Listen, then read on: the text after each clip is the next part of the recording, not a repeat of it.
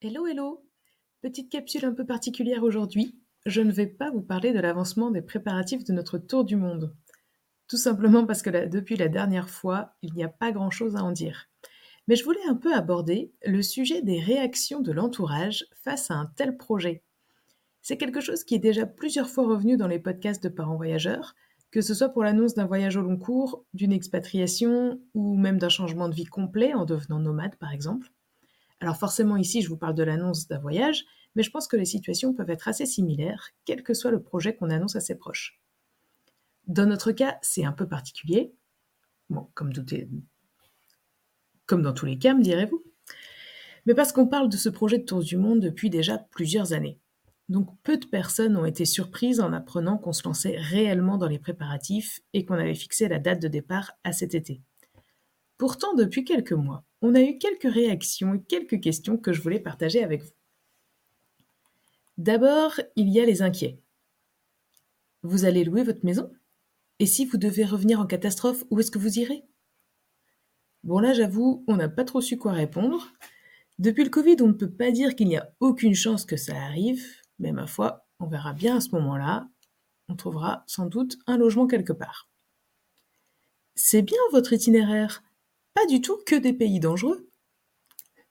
Bon, on s'apprête à faire un itinéraire ultra classique de tour du mondiste. Asie du Sud-Est, Océanie et Amérique du Sud.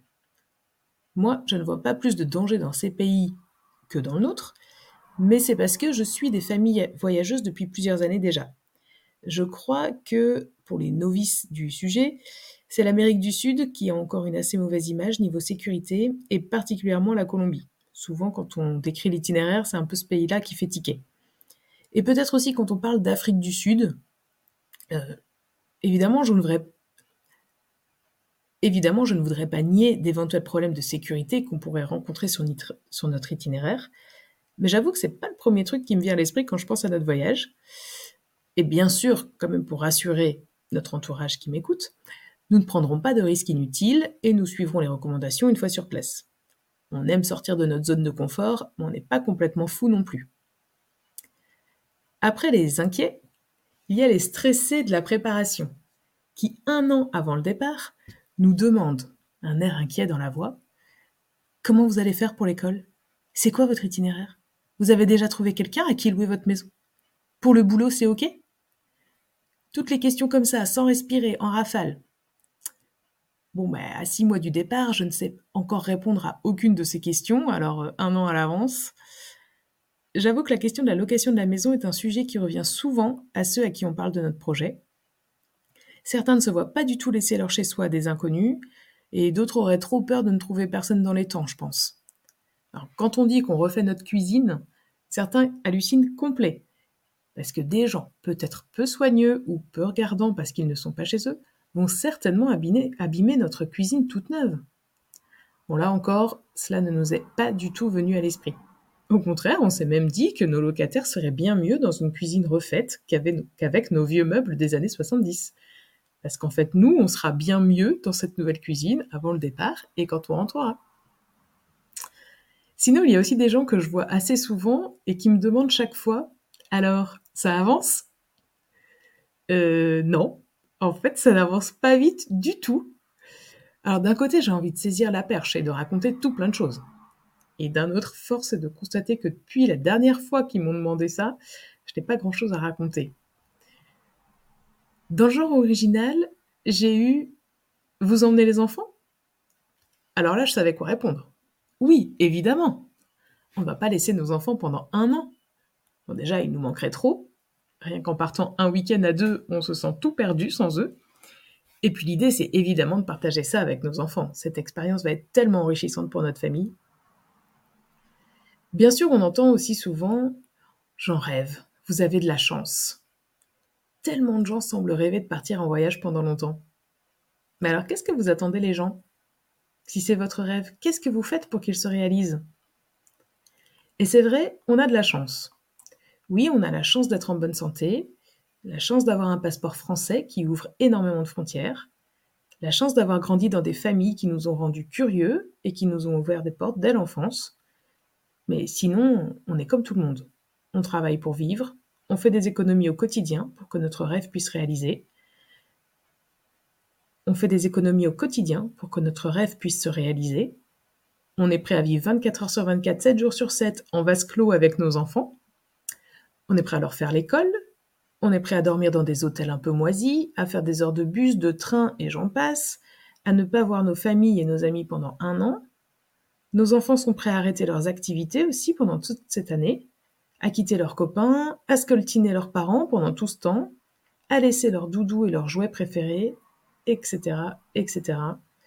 Ce voyage, c'est la réalisation d'un rêve, mais ce ne sera pas tout rose tous les jours, et on est prêt aussi à faire des sacrifices pour le vivre.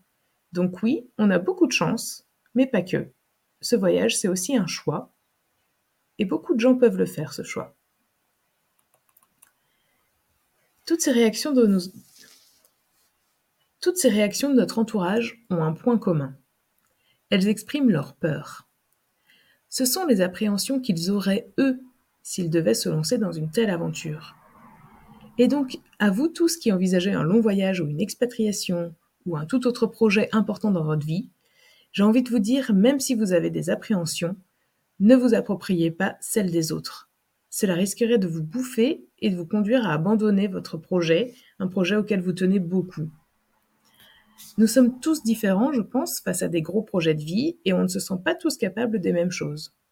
Nous, par exemple, on ne se sentirait pas de se lancer dans la construction d'une maison. Cela nous semble insurmontable. Pourtant, des tas de gens le font.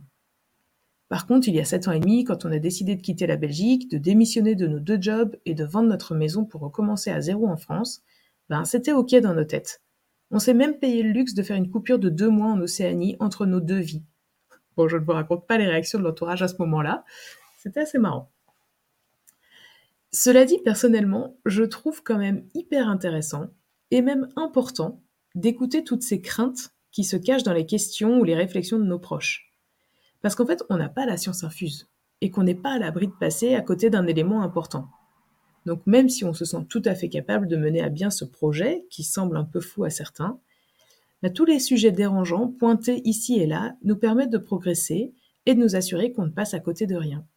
Et si on n'a pas la réponse à toutes les questions d'ici le départ, c'est qu'on aura sciemment décidé de garder cette part d'incertitude et de risque parce qu'on se sent capable de gérer le moment venu.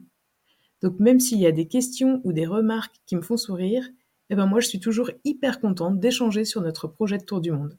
Je fais le tri plus tard entre les questions qui m'ont semblé pertinentes et qui me font progresser, et puis celles qui juste euh, expriment les peurs des autres, et alors celles-ci, je préfère les laisser de côté. Pour conclure cette capsule, je vous partage quand même une dernière catégorie de réactions qu'on a aussi très souvent. Évidemment, les réactions des enthousiastes. Ils veulent tout savoir, et parfois posent les mêmes questions que les inquiets et les stressés des préparatifs, mais avec de la curiosité et de l'enthousiasme dans la voix, et ça change tout. Alors évidemment, à cela, on a envie de tout raconter du début à la fin. On a même un peu peur de les saouler. Mais bon, tant qu'ils mettent 5 francs dans la machine, euh, on embraye. Et puis il y a aussi ceux avec qui on parle itinéraire avec un calendrier sous les yeux parce qu'on organise déjà leur visite pendant le voyage. Et vous, quelles sont les réactions de votre entourage qui vous ont le plus marqué quand vous avez annoncé que vous vous lanciez dans un projet un peu fou?